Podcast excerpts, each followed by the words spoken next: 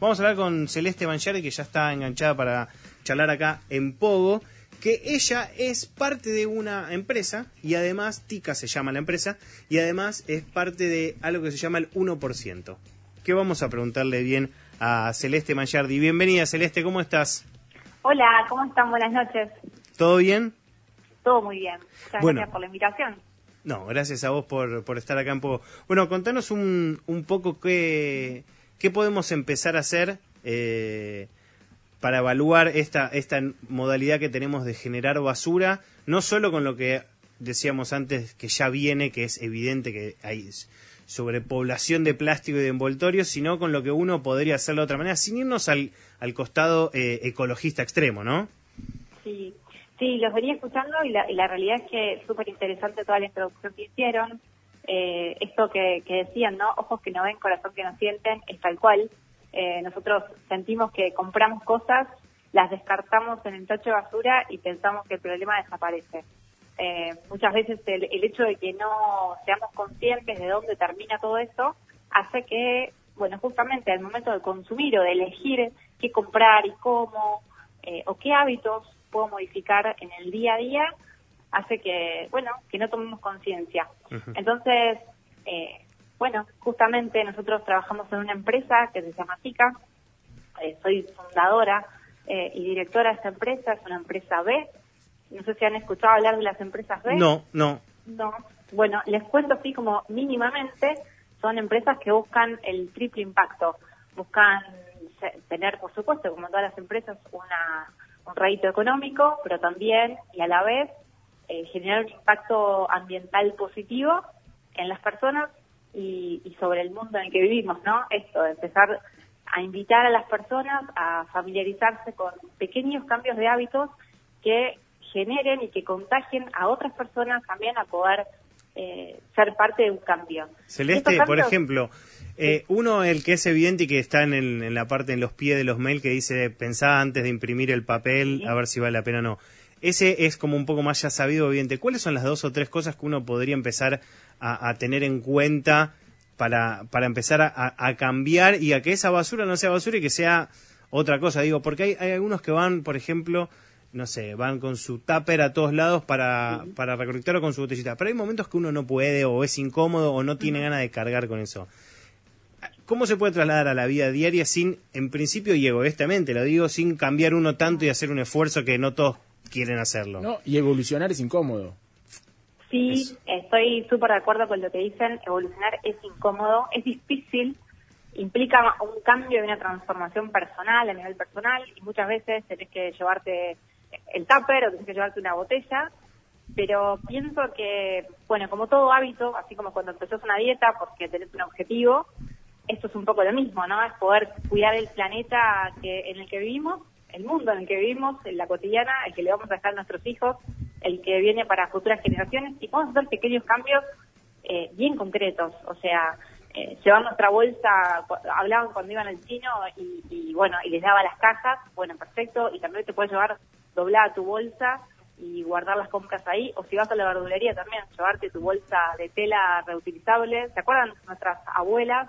El carrito. eh, que salían, claro, con el carrito, con la bolsa de las compras. Eh, pienso que es un poco volver a retomar eso que, todos vivimos y que conocemos, ¿no? Eh, que hemos visto en algún momento a nuestras abuelas, a nuestras madres con las bolsas de las compras, para ir a la panadería inclusive. Después empezó a, ponerse de moda toda la bolsa de plástico. Eh, pero en un principio era así, era salir con tu bolsa de compras. Otra de las de los hábitos que podemos cambiar así como eh, de una manera eh, bastante ágil y, fácil es en el verano estar hidratado con una botella eh, reutilizable. Y ahora en la ciudad hay muchos puntos en donde hay, hay una aplicación eh, donde uno puede buscar puntos de recarga de agua, por ejemplo. Entonces, ahora que se viene el verano y los días de calor, también puedes salir con tu botella y recargarla.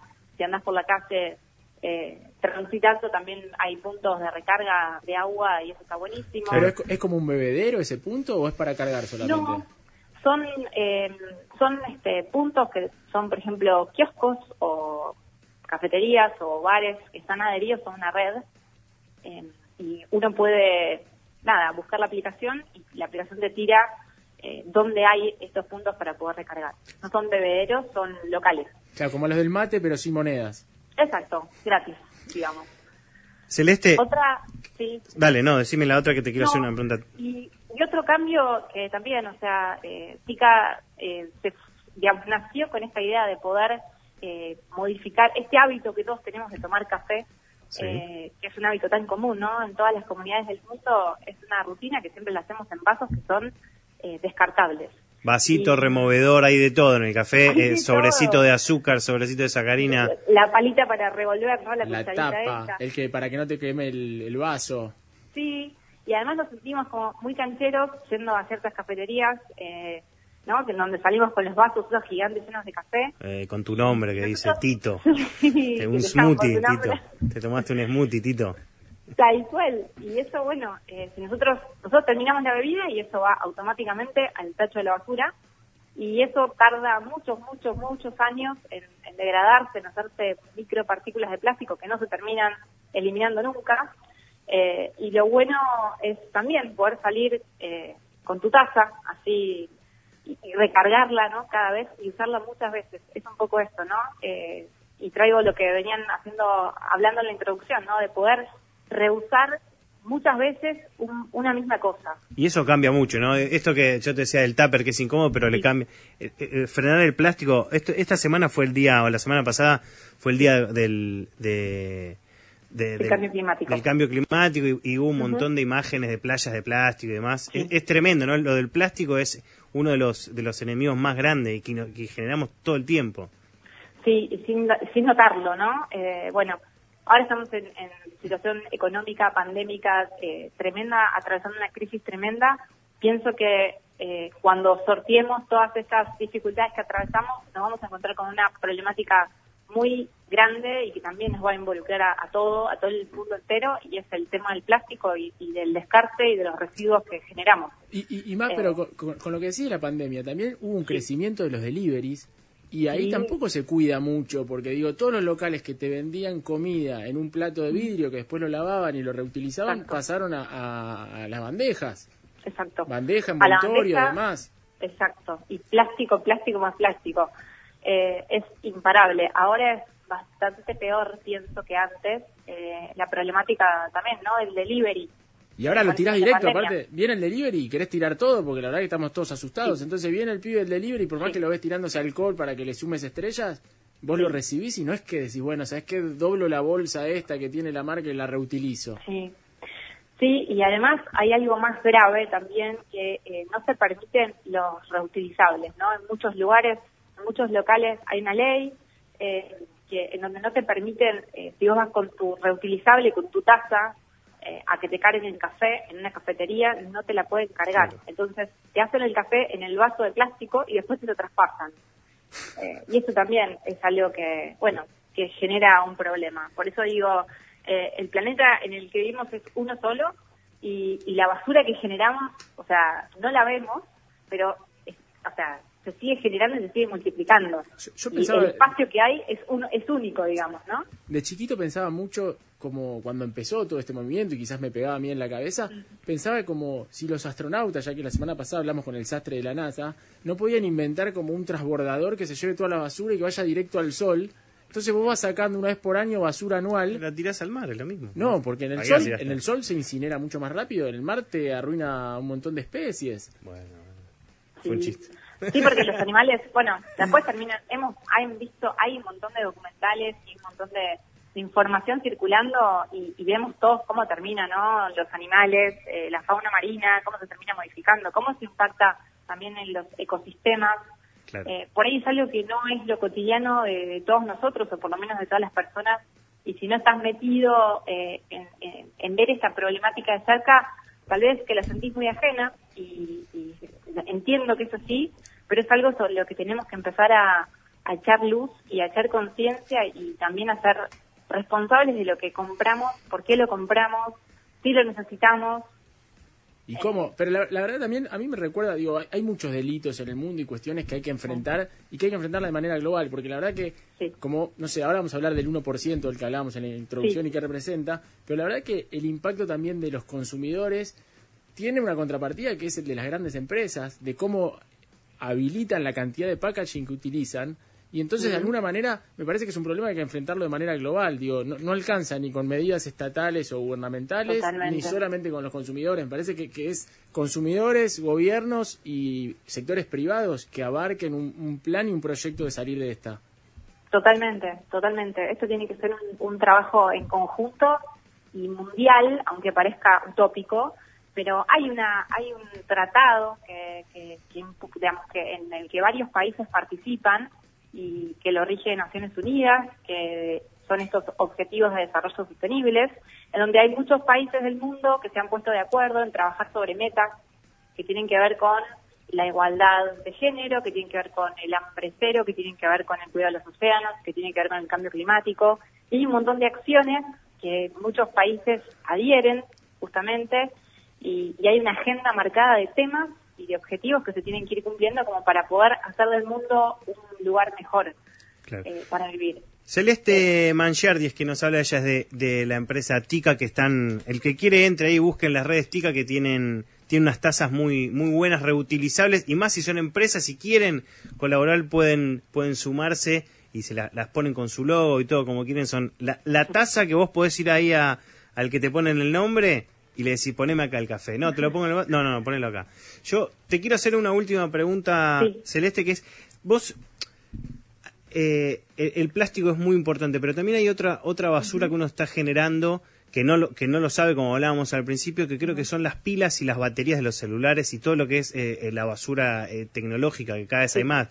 digo, los la eso, las primeras cámaras digitales, todo que ya van quedando viejas, que no sirven para nada. ¿Qué hacemos con todo eso? Porque no hay puntos verdes, no hay lugar donde llevarlo. No, no. ¿Qué hacemos? Tampoco, tampoco eh, o sea, es, esto, ¿no? Es lo que hablábamos al principio.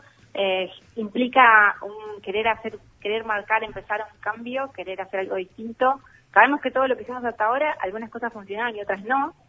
Eh, y ya no pueden seguir funcionando de la misma forma. Entonces está buenísimo eh, que podamos ser eh, protagonistas un poco de todo este cambio y podamos tomar eh, estas iniciativas. Pilas, baterías, artefactos tecnológicos que ya no usemos. Bueno, hay un montón de organizaciones que se dedican a recibirlas y, a tratarlas, porque si nosotros las tiramos, las desechamos, así como en, en la bolsita de la basura que tenemos en la cocina, bueno, eso termina en, un basural y eso termina contaminando napas y después es el agua que terminamos tomando, ¿no? Entonces, eh, ¿Sabés alguna de esas empresas?